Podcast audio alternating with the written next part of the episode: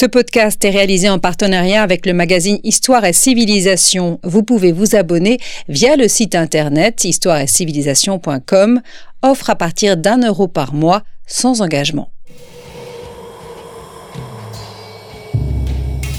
Grands entretiens.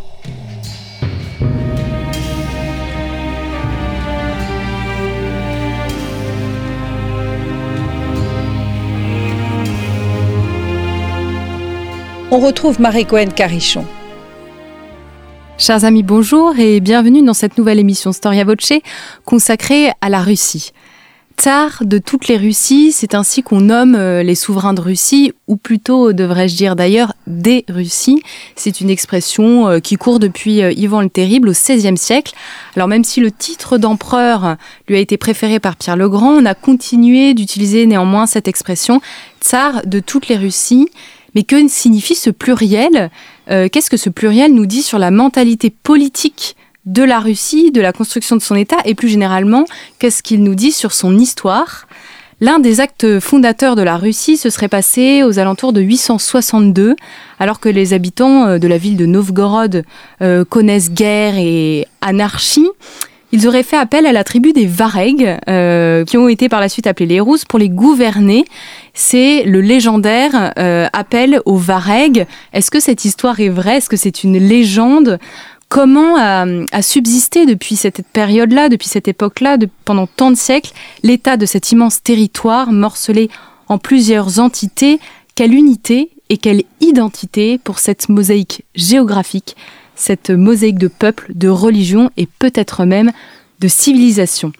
La Russie ne survit-elle qu'au moyen d'un État fort, un État fort ou le chaos? C'est euh, la question qu'on va se poser pendant cette euh, émission. Comment dépasser cette binarité et écrire l'histoire de ce pays que beaucoup d'écrivains français ont décrit comme à la fois incompréhensible et fascinant. Et pour répondre à toutes nos questions sur notamment les origines de la Russie, j'ai la joie de recevoir aujourd'hui Pierre Gonod. Bonjour. Bonjour.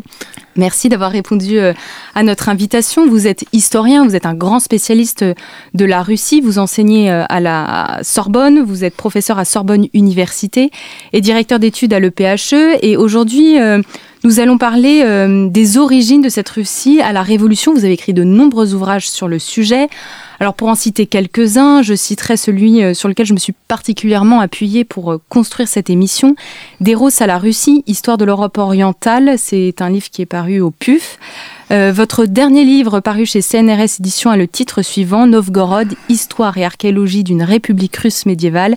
Et enfin, vous rééditez, c'est ce que vous me disiez à l'instant, une histoire de la Russie des tsars aux éditions Talendier. Chers auditeurs, cette émission est enregistrée en partenariat avec le numéro 86 du magazine Histoire et Civilisation qui propose un dossier sur l'impérialisme russe, donc plus consacré à l'époque moderne et contemporaine. Mais aujourd'hui, euh, bienvenue aux origines de la Russie. Une première question, Pierre Gonod. Euh, d'où vient le terme russe Russe? Comment est-ce que d'ailleurs vous le prononcez? Voilà, alors on a ce mot russe euh, quand on, prononce dans la langue euh, russe, et ukrainienne d'ailleurs aussi, qui en fait désigne au départ une ethnie, une population qui donc, d'après le récit légendaire confirmé par l'archéologie, même s'il y a eu beaucoup de polémiques à certaines époques, ce sont des Scandinaves qui traversent donc la mer Baltique et qui viennent s'installer d'abord dans le nord de la Russie actuelle, donc près de Ladoga, hein, à côté du lac du même nom, puis du côté de ce qui sera Novgorod, puisque Novgorod c'est la ville neuve, et qui ensuite vont essaimer sur un certain nombre d'itinéraires. Alors principalement des itinéraires sur la Volga qui descendent vers la Caspienne, parce que là il y a du commerce avec euh, le monde arabe. Euh, le califat de Bagdad remonte, lui, dans l'autre sens, et il se croise euh, sur ses itinéraires. Et puis sur l'itinéraire du Dniepr, qu'on va appeler ensuite la route des Varegs aux Grecs. Alors Vareg et Rousse sont synonymes dans certains cas, pas synonymes dans d'autres.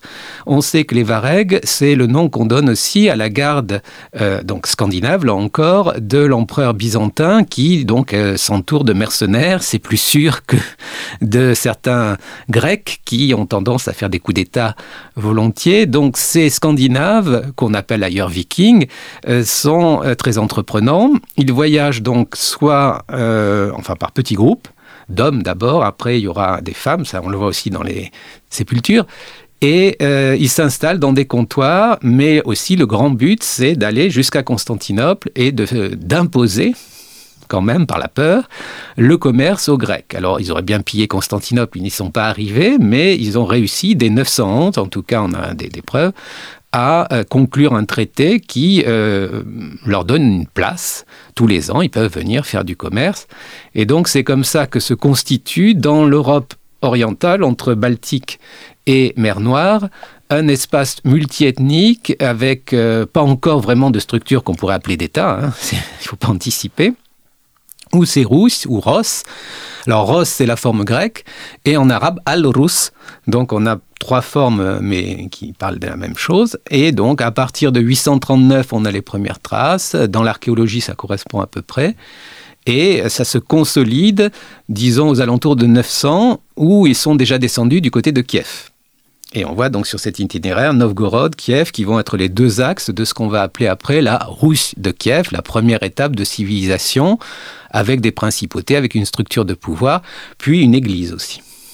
Est-ce que euh, on peut dire que c'est les Varegs qui ont euh, euh, créé, fondé la Russie?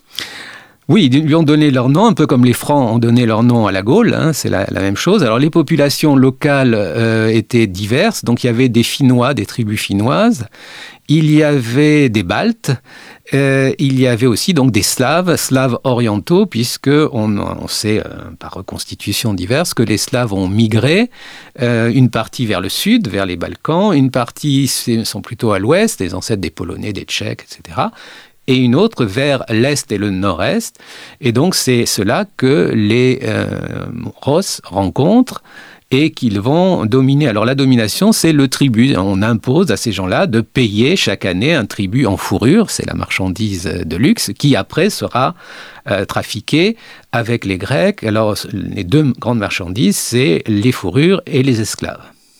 Et pourquoi est-ce que ces peuples s'installent près de Novgorod et de Kiev? Est-ce que c'est une question de géographie? Alors c'est les itinéraires fluviaux qui les intéressent. Novgorod on est encore aussi au nord, près des bases. Donc si on remonte vers la Doga, on peut ensuite prendre la Neva et revenir en Scandinavie par euh, la mer Baltique. Et puis après, ils s'enfoncent, ils euh, s'avancent davantage. Alors Kiev est une, un site qui a été habité depuis très longtemps, depuis la préhistoire, mais par intermittence, et qui donc domine sur le Dniepr. Il y a une falaise euh, avec en bas un passage sur l'autre rive. Donc c'est un lieu de migration aussi. Et puis le Dniepr est un axe qui va jusqu'à la, mer Noire, jusqu'à la Crimée déjà, où il y a une colonie grecque, donc c'est l'avant-poste byzantin. Donc c'est comme ça que s'ordonne petit à petit cet espace. Et alors dans l'interprétation légendaire, l'appel des Varegs, euh, l'appel aux Varegs dont vous avez parlé, en fait on résume ça en deux générations alors que ça s'est fait sur un siècle et demi. Donc on a Rurik, le héros éponyme qui va donner le nom des Rurikides, la dynastie, jusqu'à Ivan le Terrible et son fils, qui arrive appelé donc par les populations locales qui n'arrivaient pas à s'entendre. Et ensuite, lui, il mourrait en 879. Là, la chronologie est un petit peu, disons, euh, arrangée. Et puis ensuite, son fils Igor, sous la tutelle d'un parent sans spécification qui s'appelle Oleg, va s'installer à Kiev et de là commencer aussi à euh, titiller les Byzantins et rapidement imposer un premier traité, donc qu'on attribue à Oleg. Et alors on voit que ces noms qui pour nous sont des noms slaves, Oleg, Igor, euh, sont en fait des noms scandinaves, Ingvar, Helgi, il y aura Olga aussi, Helga, et que donc il y a une sorte d'acclimatation qui se fait entre l'élément scandinave, l'élément slave, et petit à petit, évidemment, ces Scandinaves qui sont euh, dominants euh, du point de vue politique, mais minoritaires du point de vue ethnique, vont adopter une langue euh, slave.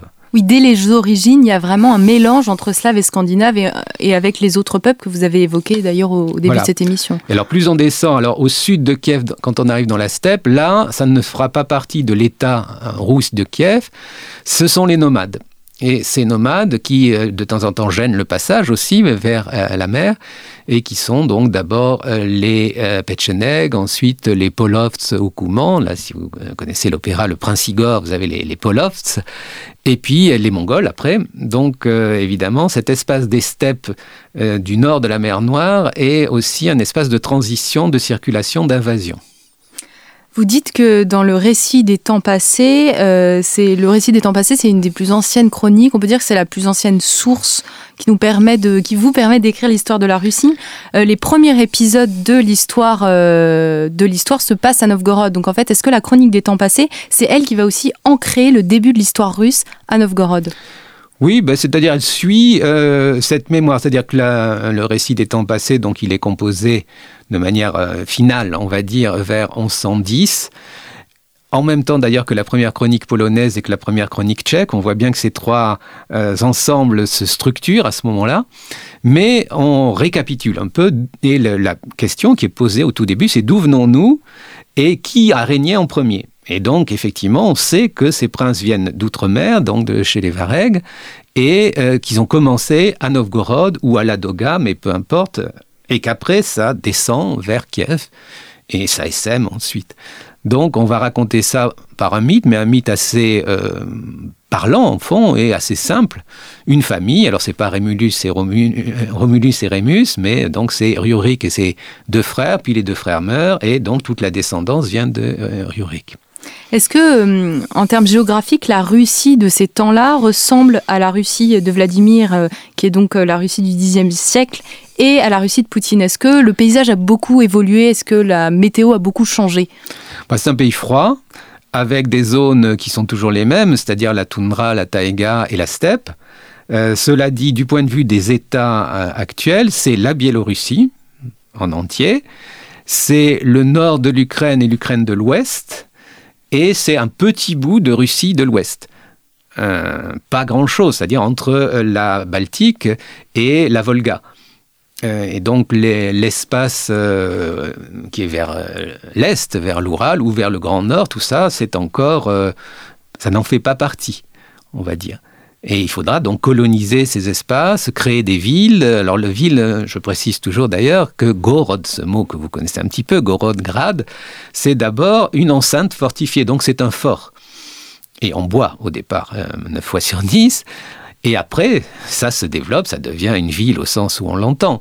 Mais euh, c'est vraiment une colonisation qui se fait par étapes avec quelques rares sites plus anciens comme Kiev, mais déjà sur des lieux de passage bien précis, euh, en quelque sorte repérés, et puis au nord du monde byzantin. Ça n'en fait pas partie, sauf quand la conversion à l'orthodoxie se fera, où là il y aura des échanges importants, mais les Byzantins ne vont pas jusque-là. Par contre, ils connaissent ces populations et ils vont essayer de se les allier, de conclure des traités de commerce ou aussi pour recruter des guerriers parce qu'ils jouent une population contre une autre, les Roses contre les Hongrois, contre les Petchenègues, contre les Bulgares. Euh, c'est comme ça qu'on garde cet empire byzantin quelques siècles de plus. Oui, en fait, on se rend compte qu'en vous lisant, quand vous écrivez euh, l'histoire de la Russie euh, de Kiev, qu'en fait, vous écrivez aussi l'histoire de la Biélorussie, de la Russie et de l'Ukraine. C'est vraiment euh, ce que vous venez de dire, en fait. Ça, donc, ça touche trois peuples, trois pays, trois langues, trois religions. Bah, on peut dire c'est la même religion, c'est au départ la même langue, qui se diversifie au fil des siècles. C'est-à-dire, c'est ce qu'on appelle le slave oriental commun, ça c'est l'appellation correcte, ou le vieux russe, mais là c'est un petit peu impérialiste. Et donc c'est la langue qui au départ est celle des trois euh, futurs russes, ukrainiens, biélorusses. Et ça, à partir du 14e, on commence à voir, évidemment, comme dans chaque région, une évolution, comme entre le bas latin et euh, l'italien de Toscane, l'italien de Vénétie, l'italien de Lombardie. Et après, donc le russe moderne, l'ukrainien moderne et le biélorusse moderne, c'est à partir du XVIIIe siècle que ces langues se, font, euh, se constituent, mais elles évoluent toujours, hein, d'ailleurs, comme le français. Quels sont les autres peuples euh, sous influence de la Russie entre le Xe et le XIIIe siècle?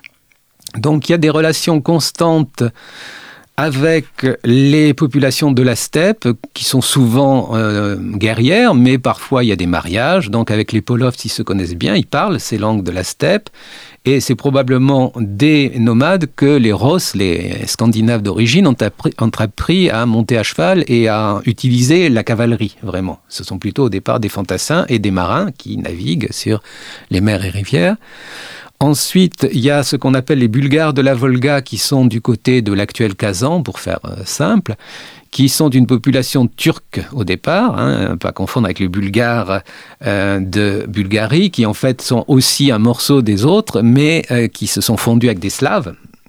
Et donc ces Bulgares de la Volga qui sont musulmans, euh, il y aura donc toujours des rapports avec les musulmans proches jusqu'à nos jours. Le Tatarstan est encore musulman, bien entendu.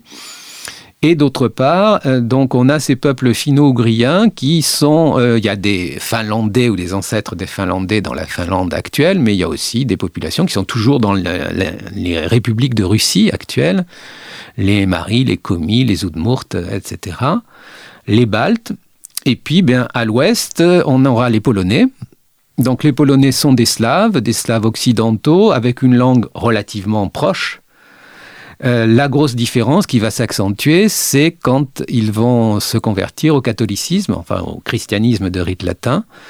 Donc évidemment, il va y avoir une barrière religieuse euh, qui n'est pas hermétique. Il y a des mariages hein, pendant assez longtemps entre princes et princesses polonais et russes. Et puis donc les Grecs au sud euh, et les populations donc euh, comme les Khazars. Bon, les Khazars ont eu une grande importance au, euh, encore au 8e, 9e siècle. Après, ils déclinent. Donc cet empire khazar, qui était un empire de la steppe, euh, et qui faisait le, le, commerce aussi, donc avec les Grecs, les Arabes, etc. Vous êtes bien à l'écoute de, de, Storia Voce, euh, chers amis, je reçois l'historien Pierre Gonod pour euh, parler de, de, la Russie. Nous vous rappelons que ce podcast vous est offert par la rédaction d'Histoire et Civilisation avec le soutien de l'association Storia Voce. N'hésitez pas à faire un don. Euh, vous pouvez toujours nous soutenir, soutenir notre association en vous rendant sur la page d'accueil de notre site storiavoce.com et contre un don, vous pourrez recevoir un livre de votre choix grâce à nos partenaires éditeurs. Pierre Gonod, vous avez évoqué la religion euh, tout à l'heure. On retient la date de 988 comme la conversion de la Russie à l'orthodoxie. Est-ce que c'est une décision politique ou une décision religieuse? Alors donc c'est encore la Russe, pas encore la, Russie, mais donc on a un prince, Vladimir, qui règne là sur l'ensemble de ces territoires entre Kiev et la Baltique, et euh, il a quand même sous sa domination encore des populations peu homogènes pour une autorité qu'il veut affirmer. Et c'est le moment où on a une nouvelle vague de conversion dans l'Europe orientale. Donc les Polonais en 966 et les Danois, qui sont un peu plus au nord, se font chrétiens de rite latin. Et il y a d'autre part donc des musulmans pas très loin, les Bulgares de la Volga. Il y a encore l'influence du judaïsme avec les Khazars. Donc on voit bien que Vladimir cherche une religion monothéiste pour consolider son pouvoir, une religion qui sera la religion du prince, mais que le prince imposera à ses sujets, ce qui lui donnera aussi, sans être un grand prêtre, quand même une dimension religieuse. Alors il va choisir le christianisme de rite byzantin, de rite orthodoxe, essentiellement parce qu'il y avait déjà des relations fortes avec Constantinople, avec ses traités de commerce, avec le fait que sa grand-mère Olga s'était déjà fait baptiser à titre personnel. Et puis, il y a une opportunité. Il faut bien voir qu'il y a quand même aussi un marché. C'est un peu comme Clovis quand il choisit de se faire baptiser. Euh, il se trouve que les deux empereurs byzantins de l'époque, sont deux frères, euh, Constantin VIII et Basile II, ont euh, à faire face à une révolte. Ça arrive assez souvent dans l'Empire byzantin. Et ce sont leurs propres généraux qui se sont soulevés, donc ils sont dépourvus de troupes. Alors ils font jouer l'alliance avec les Roses, puisqu'il y a ces traités qui existent. Ils demandent des troupes à Vladimir, et Vladimir est prêt à leur fournir, mais il exige un prix fort, c'est-à-dire la main d'une princesse, comme on dit porphyrogénète, c'est-à-dire née sous la pourpre, une sœur des deux empereurs ils ne sont pas en position de refuser, alors que d'habitude, il n'en est pas question d'épouser un barbare, euh, mais à tout le moins, il faudrait qu'il se fasse baptiser. Donc le marché est ainsi conclu.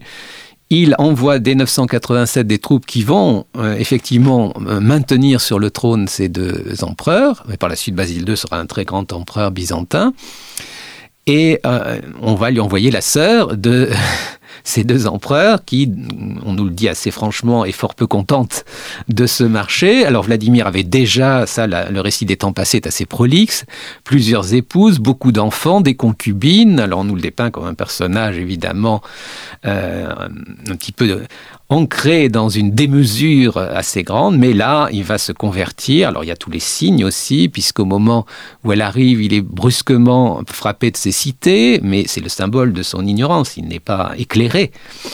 Il se fait baptiser, il retrouve la vue, et donc, il va ramener à, puisqu'il était à Kherson, la, tête de pont de l'Empire byzantin, ramener son épouse et une partie du clergé qu'il a raflé au passage, du clergé grec, à Kiev et ordonner à ses sujets, alors là c'est dit de façon aussi très nette, demain matin à l'aube, je veux vous tous, je vous veux tous sur les berges du Dniepr et ceux qui ne viendront pas seront considérés comme mes ennemis. Alors, effectivement, euh, le peuple, nous dit-on, se dit si ce n'était pas bon pour nous, il ne l'aurait pas choisi, et accepte. Alors évidemment, ce n'est que le début d'un processus de euh, conversion qui va être assez long, sur lequel on a beaucoup débattu à diverses époques. À l'époque soviétique, on voulait insister au contraire sur les survivances du paganisme pour montrer que la religion n'était qu'un hyper phénomène. Mais en fait, c'est quand même un choix décisif. C'est-à-dire que ce grand ensemble à l'est de l'Europe ne sera pas de rite latin, contrairement à la Pologne ou au Danemark, mais sera de rite grec orthodoxe et adoptera aussi donc l'alphabet cyrillique qui a été déjà mis au point pour les populations slaves orthodoxes euh, avec euh, un certain nombre de traductions qui ont été faites. Donc ce ne sera pas en grec qu'ils célébreront la messe, contrairement aux Polonais qui la célèbrent en latin, mais en ce qu'on appelle vieux slave ou slavon, langue d'église, qui existe encore de nos jours. Elle a un peu changé, mais elle a un peu changé, et qui donc sera la langue liturgique des Russes, des Biélorusses, des Ukrainiens. Vous avez utilisé le terme barbare tout à l'heure. Euh, les peuples qui, voilà, qui ne connaissaient pas la Russie considéraient ses habitants comme des barbares, au même titre que les Vikings ah, C'est-à-dire que pour les Grecs, c'est très simple. Où on est dans l'Empire euh, euh, byzantin, on est romain, comme ils disent, puisque se considèrent comme romain, ou on est barbare. Euh, donc évidemment, surtout s'ils ne sont pas baptisés, mais même baptisés, ils sont quand même un peu barbares.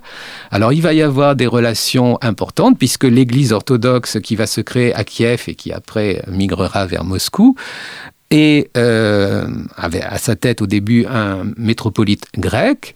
Euh, il y aura des échanges réguliers aussi avec le mont Athos, qui est ce lieu où il y a des communautés monastiques de l'ensemble du monde orthodoxe. Il y aura aussi donc des moines russes. Et euh, donc il y aura ce, qu'on appelle donc cette euh, communauté orthodoxe euh, assez soudée. Mais d'un autre côté, évidemment, les, Russes gardent leur indépendance politique. Le prince Vladimir et ses successeurs ne sont pas des vassaux de l'empereur byzantin. Et c'est beaucoup plus tard qu'ils vont se dire, tiens, ça serait bien d'être tsar, nous, à notre tour. Le terme qu'ils emploient, évidemment, pour désigner l'empereur, le terme tsar tiré de César, hein, c'est le, le, vieux mot. Donc, c'est aussi un transfert qui va s'opérer, mais plus tard, quand l'Empire byzantin sera déjà, euh, aura disparu. Est-ce que d'autres religions coexistent euh, en Russie, notamment pendant euh, la, période où on appelle la Russie, qu'on appelle la Russie moderne, ou est-ce que finalement la majorité est vraiment orthodoxe? Non, c'est-à-dire que pendant la période moderne, c'est-à-dire de la Moscovie déjà à partir du 15e, 16e siècle et plus encore sous les Romanov, on a les trois populations slaves euh, issues de la Russe, donc russes, biélorusses, ukrainiens, qui sont à, je dirais 80% orthodoxes ou à 100% presque pour les Russes. Et puis, il y a les autres populations avec lesquelles euh, l'Empire ne fait pas énormément de prosélytisme. Il ne cherche pas à les assimiler forcément du moment qu'elles se tiennent tranquilles et qu'elles payent le tribut. Avec les musulmans, principalement tatars, ils feront très attention. Il y aura quelques périodes de conversion forcée, mais assez peu. Et même ceux qui sont animistes, euh, puis plus tard, euh, quand on découvrira des bouddhistes, on les laisse assez tranquilles. Donc, ça sera un empire dès l'époque où là, on, dépassera les bornes de l'ancienne Russe, multiethnique, multiconfessionnel.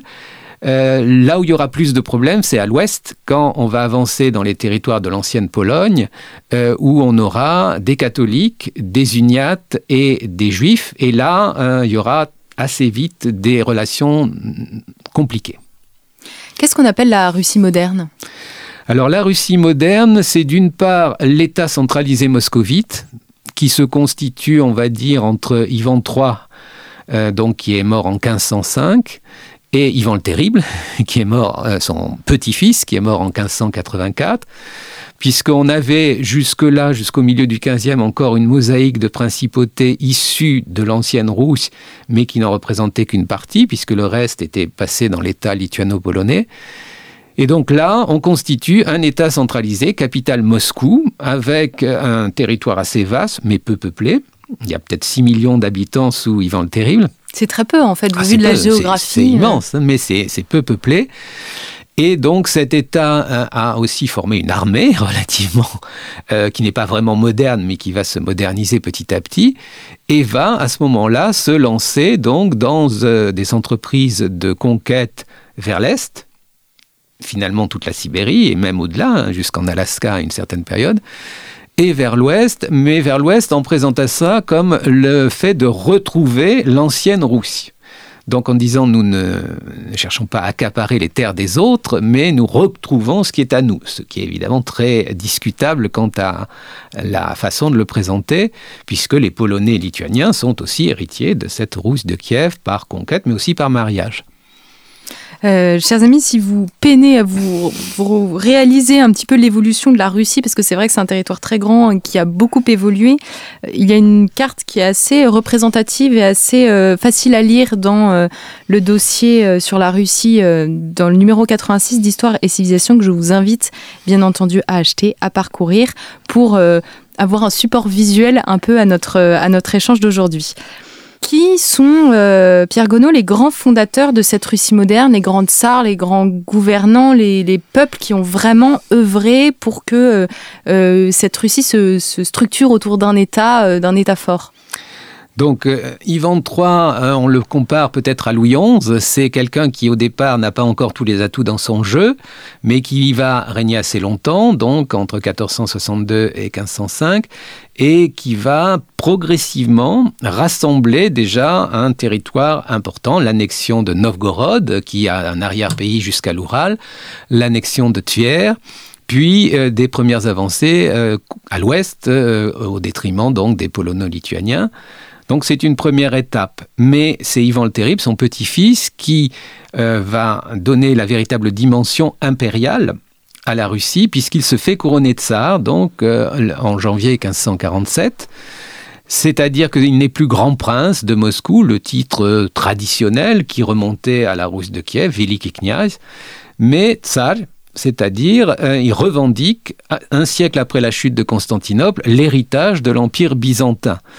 Alors il y a une petite euh, raison, euh, je dirais dynastique, on peut trouver des relations euh, avec les, Grecs, mais c'est surtout l'esprit, nous sommes le seul État orthodoxe libre, qui n'est pas soumis aux Turcs, puisque les Ottomans avaient conquis évidemment Constantinople et aussi les territoires de Serbie, de Bulgarie, et donc nous assumons cette responsabilité d'être le alors on va avoir à la même époque cette théorie qui le résume aussi la troisième Rome. Donc après la chute de la première Rome, puisqu'aux yeux des Russes orthodoxes, euh, la Rome catholique euh, c'est est hérétique, après la chute de la deuxième Rome, Constantinople, prise par les Turcs en 1453, eh bien, il y a Moscou. Mais on dit bien, dès cette époque, il n'y en aura pas de quatrième. Donc c'est à la fois évidemment une affirmation audacieuse et aussi quelque chose qui a un aspect inquiétant. C'est-à-dire, si nous, nous ne réussissons pas, c'est la fin. Et donc, on met en place une structure politique très centralisée, alors qu'Ivan le Terrible manipulera tout au long de son règne et parfois jusqu'à la tyrannie, à la terreur, et une structure religieuse, donc, euh, où euh, on a un empereur du monde universel, hein, normalement. Alors, on n'ignore pas qu'il y a un empire d'Occident, mais au fond, on n'en tient pas compte. Et puis, euh, donc pour l'instant, on a encore simplement une métropole de Russie, mais on, obtiendra qu'elle soit élevée au rang de patriarcat russe sous Boris Godunov un peu plus tard.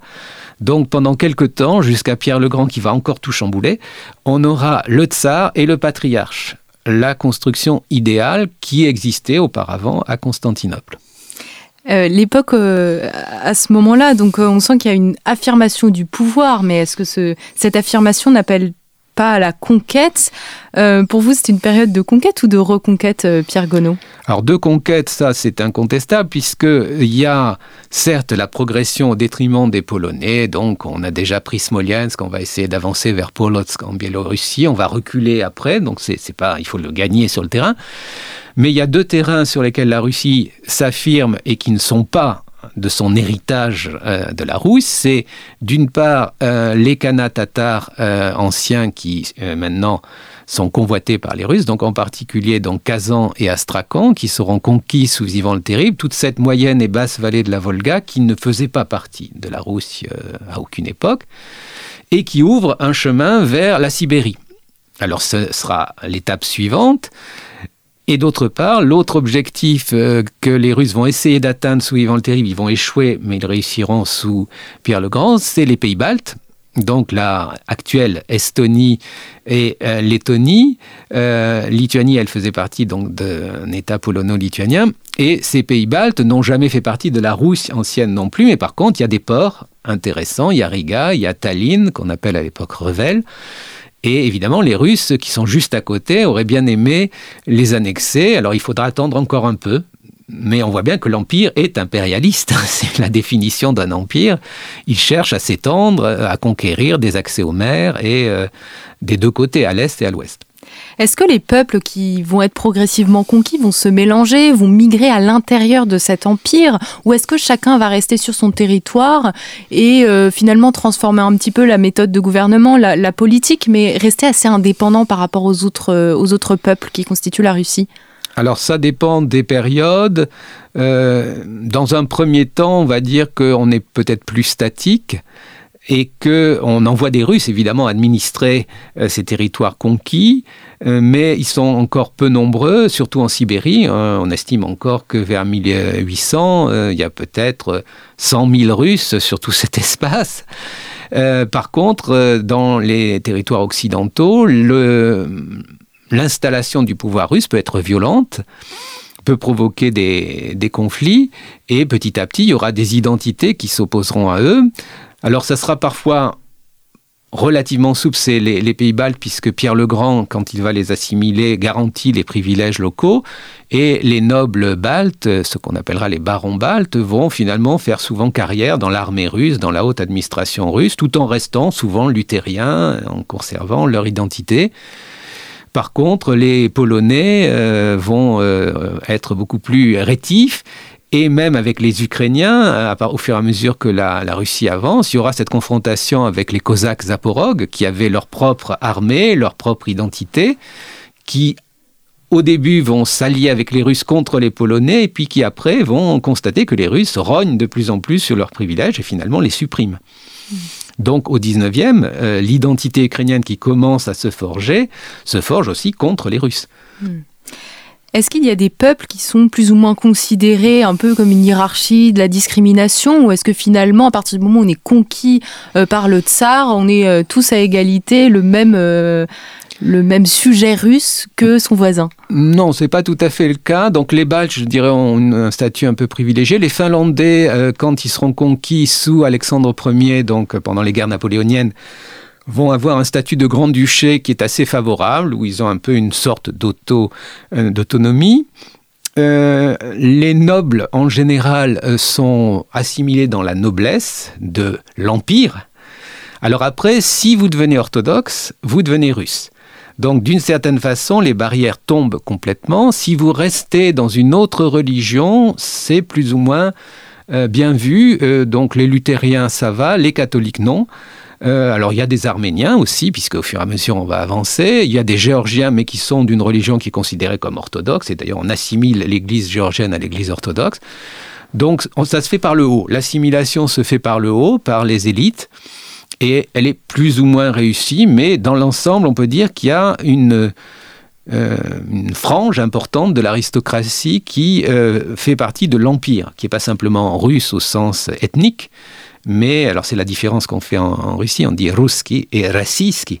Rassiski, c'est euh, l'État et l'Empire, donc ils font partie de cet empire russe, même s'ils sont arméniens, géorgiens, etc. Oui, il y a une double identité euh, pour être russe. L'identité impériale, comme on dit, et on peut voir des carrières qui se font sur toute l'étendue de l'Empire, pour certains, pour certaines grandes familles qui sont russes, purement russes, et d'autres qui ne le sont pas. Quelle est la place des Juifs euh, dans, cette, euh, dans cette mosaïque de peuples? Alors, il y avait des juifs à Kiev dès l'époque de la Rousse, et on en a des preuves même documentées dès l'an 920, donc ces communautés sont présentes. Mais euh, dans l'Empire russe qui se constitue sous Ivan le Terrible, il y en a très peu. C'est vraiment euh, rarissime, quelques marchands, quelques personnalités. Par contre, au fur et à mesure que ça va se faire essentiellement sous Catherine II, sous Nicolas Ier, ah, Alexandre Ier et Nicolas Ier, au fur et à mesure que l'Empire russe s'étend euh, à l'ouest et avale ce qui était euh, l'État polonais euh, presque en, grande partie, le reste étant à la Prusse et à l'Autriche, là, il y a un million et demi de juifs, puis tous leurs descendants qui vont se retrouver sujets de l'Empire. Et tout de suite, on applique une discrimination. C'est-à-dire que la première chose, c'est qu'on leur interdit d'entrer dans les territoires purement russes. Ce qu'ils vont faire quand même donc s'exposer à des expulsions par la suite. Alors, quelques-uns peuvent obtenir le titre de citoyen d'honneur parce qu'ils ont euh, une certaine surface économique, etc., qu'ils ont rendu des services. Et donc là, euh, ils ont des droits. Euh, les autres sont dans une situation de discrimination qui va s'aggraver jusqu'à la fin de l'ancien régime russe. l'accès aux universités va être réservé, l'accès à certaines professions. Et autre question aussi, est-ce qu'on les incorpore ou pas dans l'armée? Là-dessus, on a des politiques, à certains moments pas du tout, jusqu'en 1830. Après, bah, quand même si, parce que ça fait des troupes. Mais euh, évidemment, ils sont toujours vus euh, de manière assez euh, à part. Et effectivement, il y aura donc à partir de 1881, même un peu avant, à partir de 1881, c'est l'assassinat d'Alexandre II, les pogroms qui éclatent parce que, évidemment, c'est le bouc émissaire idéal. Euh, alors, les pogroms ne sont pas créés par la police, mais la police, très souvent, laisse faire un certain temps, et on a l'impression que c'est vraiment une sorte de jeu qu'elle joue avec l'antisémitisme local en, Ukraine, en, Biélorussie, en Moldavie, puisqu'il y a un petit bout de Moldavie qui est dans l'Empire russe. Et ça dure jusqu'à la Révolution, ce qui la Révolution théoriquement va résoudre, mais ne résoudra pas du tout en fait. Quelle est la place de la langue pour affirmer l'identité euh, russe? On a parlé de la religion, on a mhm. parlé du territoire. Quelle est la place de la langue? Alors la langue euh, russe euh, est la langue de l'administration, donc dès l'époque moscovite donc du 15e 16e siècle. Elle est utilisée donc dans tous les textes officiels, dans les échanges, même si déjà il y a des diplomates qui parlent d'autres langues. Alors quand Pierre le Grand veut réformer l'Empire russe, il essaie de s'inspirer quand même beaucoup de modèles étrangers, euh, suédois, euh, hollandais, euh, français en partie. Donc il emprunte beaucoup de mots. Et alors dans, il y a des néologismes en cascade, comme il y aura les néologismes marxistes après. Et d'autre part, il fait publier aussi des textes bilingues, par moments des règlements, des choses comme ça. Donc on peut dire, aux yeux des puristes, que le russe est un petit peu tout d'un coup colonisé par une pensée autre, une, autre lexique euh, tout à fait différent. On le voit aussi dans la hiérarchie, la table des rangs qui est publiée, qui donne les grades dans toutes les administrations. Il y a énormément de mots étrangers donc qui sont ajoutés là-dedans, comme administrator, euh, capitaine évidemment, euh, feldmarschall, enfin tous ces mots qui sont pas très russes. Donc il y, a, cette espèce de, mélange et effectivement les élites russes commencent euh, de plus en plus à parler des langues étrangères. Alors quand on caricature, on dit qu'effectivement, euh, à l'époque de Alexandre Ier, Nicolas Ier, euh, il parlait mieux français ou allemand que russe. Parlait quand même russe dans l'ensemble, mais il y avait ce côté très international de l'élite russe et dans la diplomatie en particulier donc ça, ça donne un peu de niveau. Hmm. Et évidemment, le peuple en dessous, lui, restait russe et russophone. Donc ça se voyait aussi dans euh, l'apparence, puisque les nobles en général, par décret de Pierre le Grand, étaient rasés. Et euh, on a réautorisé les barbes que très tard. Et euh, les paysans, les moujiks et les prêtres, les moines, etc., avaient la belle barbe selon les commandements qui sont dans les Écritures. C'est avec Pierre le Grand que la Russie commence à regarder du côté de l'Occident, euh, du côté de l'Europe Alors c'est systématique, disons, euh, d'autant plus qu'il veut gagner une longue guerre contre les Suédois, donc il a besoin vraiment d'assimiler toutes sortes de techniques, et c'est d'abord très pratique, hein, cette euh, occidentalisation. Mais ça avait commencé déjà sous, dans la deuxième moitié du XVIIe, sous les Romanov, les, disons, père et grand-père de, de, Pierre le Grand. Donc c'est, il va exagérer une tendance qui était déjà là. Et euh, évidemment, à partir de là, on va changer beaucoup de choses, et euh, d'autre part, l'image même de la monarchie russe, puisqu'elle était un petit peu confidentielle en dehors de la Russie. Et là, Pierre le Grand fait faire des portraits, des médailles, des arcs de triomphe, des gravures. Donc on voit tout d'un coup les Russes, et on les verra encore plus à l'époque d'Alexandre Ier, de Napoléon, etc. Est-ce qu'on va faire un petit bond dans le temps? On va arriver au 18e, 19e, 20e siècle. Est-ce qu'il y a des revendications nationalistes, des, revendications contre le pouvoir avant euh, la révolution de 1917 Est-ce que des peuples décident tout d'un coup de voilà, moi, euh, je, veux me séparer de la Russie, finalement, je veux retrouver mon identité originelle? Est-ce que ça, ça existe avant, euh, avant le 20e siècle? Alors bien entendu, mais à des degrés différents.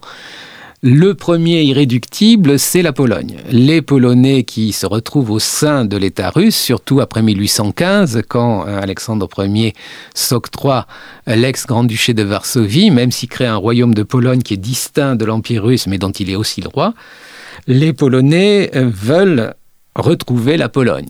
Et ça va être un long combat, ça va durer plus d'un siècle. En fait, la Pologne a disparu sur la carte en 1795 et elle ne reparaît qu'en 1918. Et il n'y a pas que les Russes, mais donc les Polonais vont euh, se révolter deux fois, les armes à la main, contre les Russes. Deux fois, ces révoltes seront écrasées. Mais on sent tout de suite que la Pologne est un peu déjà un abcès et que les Russes euh, sont d'une certaine façon coincés avec cette Pologne.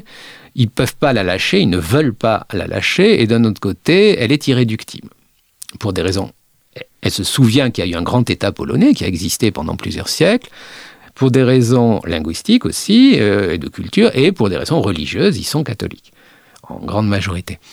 Alors ensuite, il y a donc les débuts de conscience nationale chez les Ukrainiens, mais nationale, c'est peut-être encore un peu des, catégories très... Euh, enfin, 19e, oui, elles, elles, existent déjà, mais il y a des aspirations, au moins culturelles, si ce n'est après à peut-être quelque chose qui serait une sorte d'autonomie, et puis qui se cristalliseront dans une déclaration d'indépendance en 1917.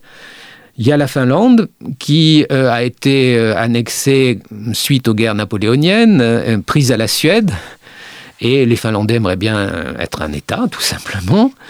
Et, puis dans le Caucase, il y a eu des résistances, alors des résistances religieuses, en particulier l'imam Shamil, qui est un, un Tchétchène, au Daghestan, qui a lutté contre les Russes et euh, d'autre part des identités donc euh, arméniennes en particulier, même si euh, les Arméniens sont pris entre les Russes et les Turcs, donc c'est pas très confortable.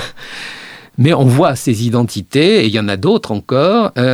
comme on dit, il y a des stades différents d'éveil national, mais qui se font sentir et que les Russes refusent.